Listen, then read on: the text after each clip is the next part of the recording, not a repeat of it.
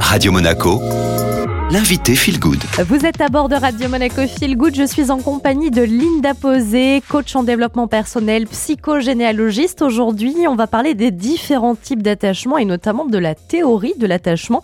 Euh, Qu'est-ce que c'est exactement, Linda? Alors la théorie de l'attachement est un champ de la psychologie qui traite d'un aspect spécifique des relations entre êtres humains. Son principe de base est qu'un jeune enfant a besoin pour connaître un développement social et émotionnel normal de développer une relation d'attachement avec au moins une personne qui prend soin de lui de façon cohérente et continue. La figure d'attachement de l'enfant est aussi appelée le caregiver. Et si l'enfant n'arrive pas à trouver cette figure, alors son lien d'attachement va être dysfonctionnel en grandissant. Est-ce que, Linda, pour l'enfant, il y a vraiment euh, un âge crucial, une période pendant laquelle il faut vraiment qu'il identifie ce caregiver?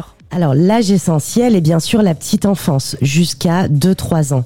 Car après l'enfant commence à avoir des interactions sociales avec l'environnement extérieur et peut se trouver une figure d'attachement autre comme une tante, un grand-parent, une nounou. Ok, donc ça c'est pour la partie euh, qui concerne l'âge, mais euh, finalement, comment l'enfant peut reconnaître son caregiver Eh bien lorsqu'il va faire face à une source de stress et d'angoisse forte, il peut se réfugier dans les bras de son parent, de son caregiver, qui saura le rassurer par des mots ou par de l'affection.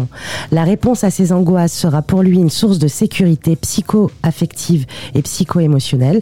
Lorsqu'elle est cohérente et continue, cela permet à l'enfant de se construire et de ne pas subir trop longtemps cette charge psycho-émotionnelle seule, car il n'est pas outillé pour.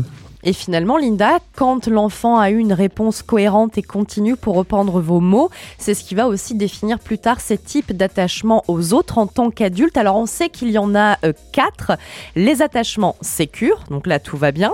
Après, dans les insécures, on en retrouve trois. Les attachements anxieux évitants, les attachements anxieux ambivalents ou résistants. Et le troisième, ce sont les attachements désorganisés.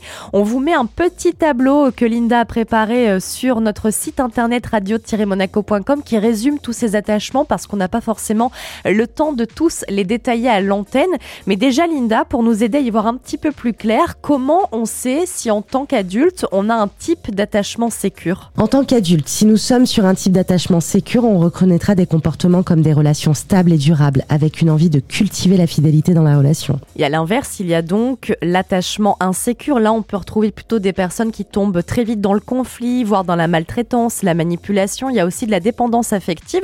Quels sont les conseils qu'on peut appliquer, Linda, si on se retrouve là sur ces quelques exemples qui illustrent des liens d'attachement insécures Eh bien alors là, Julia, le meilleur conseil serait de se faire aider, d'être accompagné par un thérapeute pour guérir de ces traumas affectifs de l'enfance. Puisque comme ce sont des comportements inconscients qui sont basés sur des croyances limitantes sur l'amour, le couple, eh bien on est bloqué dans un système, on peut pas s'en sortir tout seul. C'est un modèle sur lequel nous nous sommes construits et seul il n'est pas évident de s'en sortir car, souvent ces comportements sont donc inconscients et surtout compulsifs.